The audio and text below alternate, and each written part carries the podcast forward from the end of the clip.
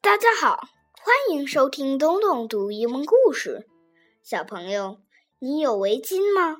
你的围巾是什么样的呢？一定又暖和又漂亮吧？我今天要读的这个故事里的主人公是一个叫 Anina 的小女孩，她有一条很长很长的围巾。让我们来听听这条长围巾的故事吧。The scarf.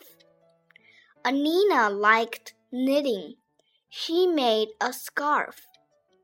Anneena's mom helped her. The scarf was long and warm. It's a good scarf, said Anneena.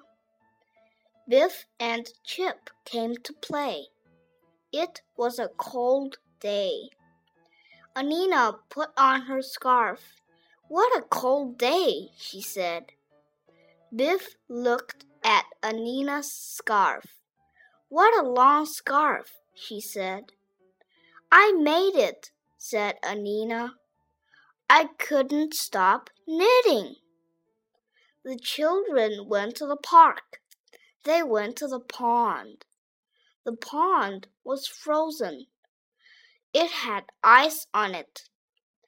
Some children ran up. They pulled Anneena's scarf. Stop it! shouted Anneena. Stop it! shouted Anneena's mom. A boy went on the ice. The ice was dangerous. Get off! shouted Anneena's mom. The ice is not safe. Anneena's mom couldn't get the boy. She couldn't go on the ice. Everyone was frightened. Help! shouted the boy. Anneena had a good idea. She took off her scarf. Make a rope, she said.